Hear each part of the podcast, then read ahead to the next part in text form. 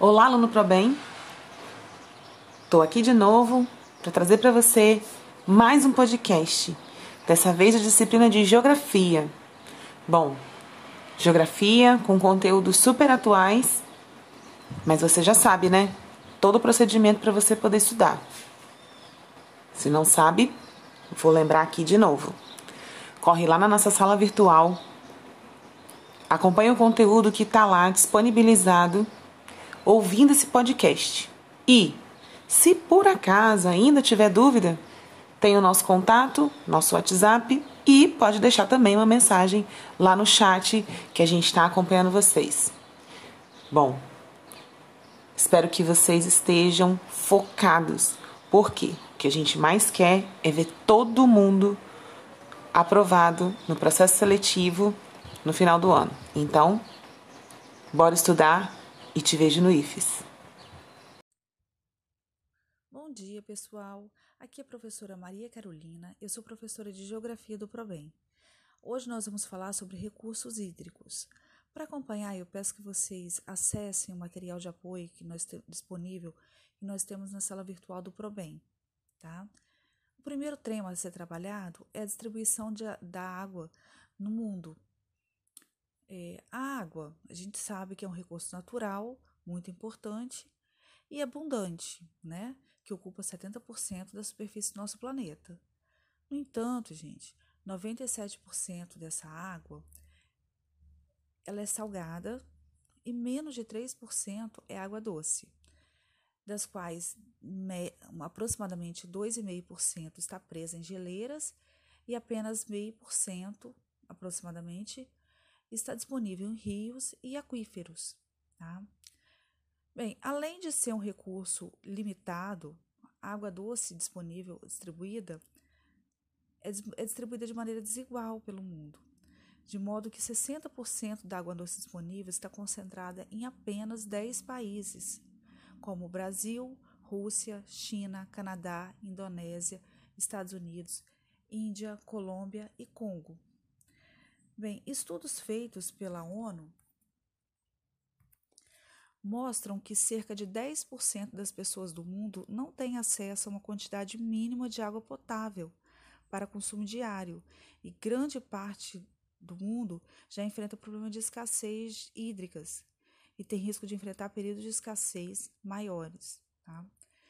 Aí abaixo no material a gente tem o um mapa de risco de água no mundo. Tá? Que seriam as áreas mais críticas de, com falta de abastecimento de água. Nas áreas mais claras aí no mapa, são as regiões com menor risco de abastecimento hídrico, como no caso, o caso do Brasil. É, e as áreas laranjas e vermelhas são os locais de médio e alto risco de abastecimento de água. E essas, observem só que essas são áreas é, onde se encontram países altamente povoados, onde vive uma grande parcela da população mundial, como Índia, China, Oriente Médio. O Brasil, por sua vez, ele é um dos países que tem maior reserva hídrica do mundo. Nós possuímos 12% da água doce disponível no mundo, tá? É, e que são distribuídas em 12 bacias hidrográficas. Essas bacias podem ser vistas no mapa que tem no nosso material e também nele nós vamos encontrar uma breve descrição de cada uma dessas bacias. E quando se fala de é, recursos hídricos, também estamos falando de aquíferos. E o que, que são aquíferos?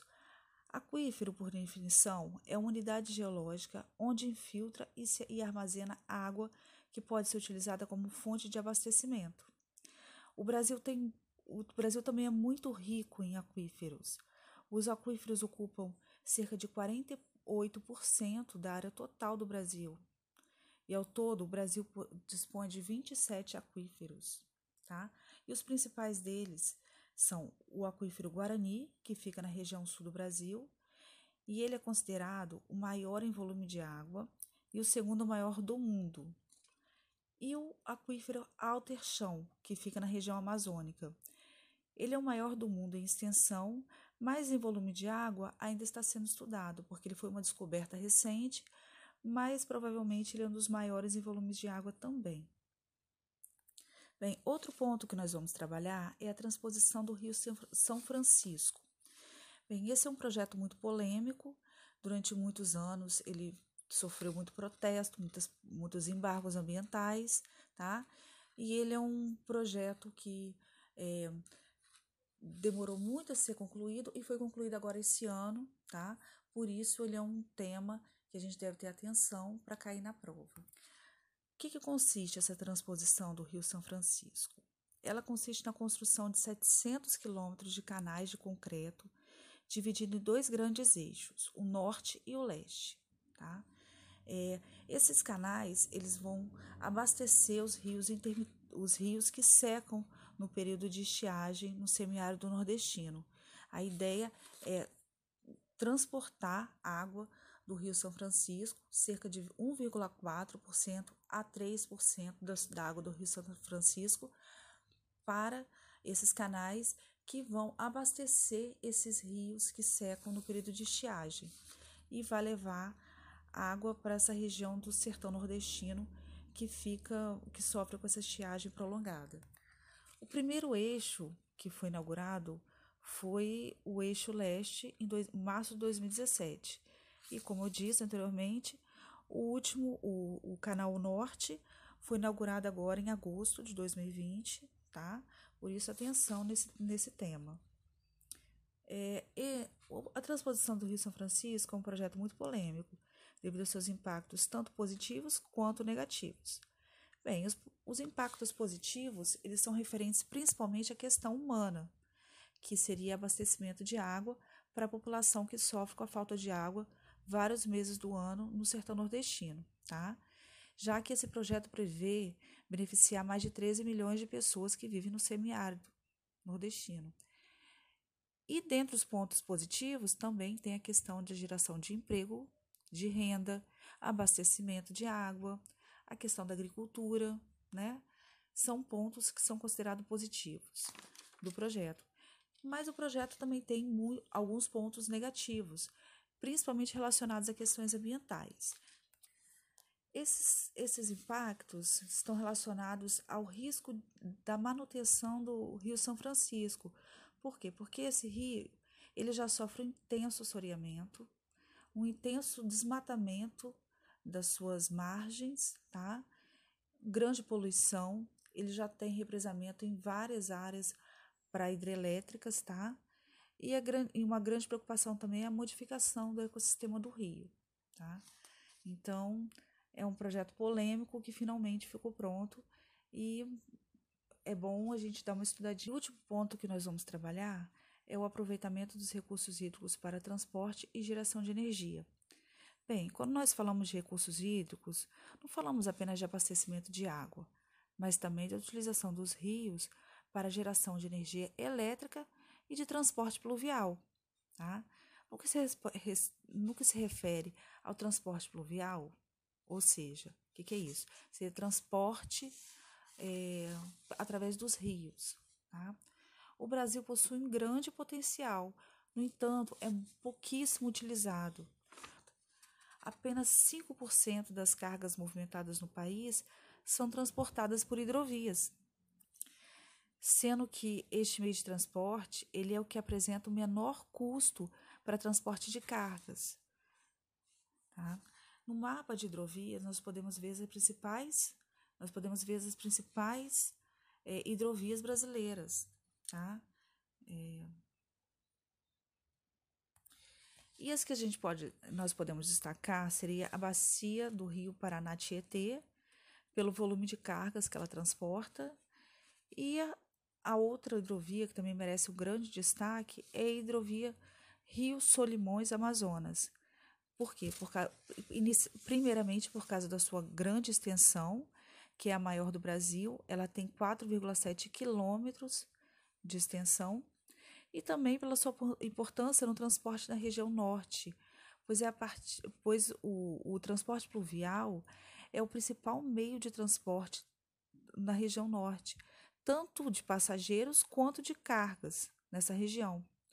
E é também a partir dessa hidrovia que é escoado é, é a principal forma de escoamento da produção industrial da Zona Franca de Manaus. E quanto à energia elétrica no Brasil, cerca de 65% da energia produzida no país tem como origem hidráulica, ou seja, produzida em usinas hidrelétricas. Tá? E outra importante fonte de energia do Brasil, outra importante fonte de energia do Brasil que a gente pode destacar é o gás natural e a biomassa. Tá? O que, que seria isso? Biomassa seria uma energia produzida a partir de matéria orgânica de origem vegetal ou animal tá? Mas no caso do Brasil, essa biomassa é de origem vegetal, como o biocombustível feito de cana-de-açúcar, mais conhecido como etanol.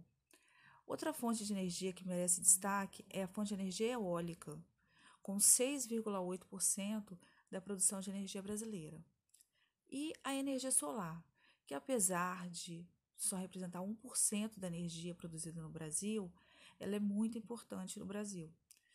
Por que, que essas duas fontes de energia são tão importantes? Vale tanto destaque? Porque essas ambas as fontes, essas fontes de energia, a eólica e a solar, elas são consideradas fontes de energias limpas e renováveis. O que, que seria limpas e renováveis? Limpas porque não emite gás carbônico e por isso não polui o meio ambiente. E renováveis porque o seu, o seu recurso utilizado é renovado em um curto espaço de tempo tá? Seriam os conceitos de limpo e renováveis. E essas duas fontes de energia, elas têm apresentado um aumento significativo no Brasil nas últimas décadas, principalmente nessa última década agora, e a sua implementação tem sido muito estimulada pelo governo e recomendada pelos acordos globais ambientais, tá? Como no caso do Tratado de Paris, onde o Brasil assumiu o compromisso de aumentar exponencialmente a sua produção de energia através dessas energias limpas e renováveis, como no caso da eólica e da solar. Tá? Então, pessoal, espero que tenha gostado, que tenha ajudado. Leia o material que vai dar mais detalhes sobre esses, essa questão dos recursos hídricos, tá bom? Um abraço.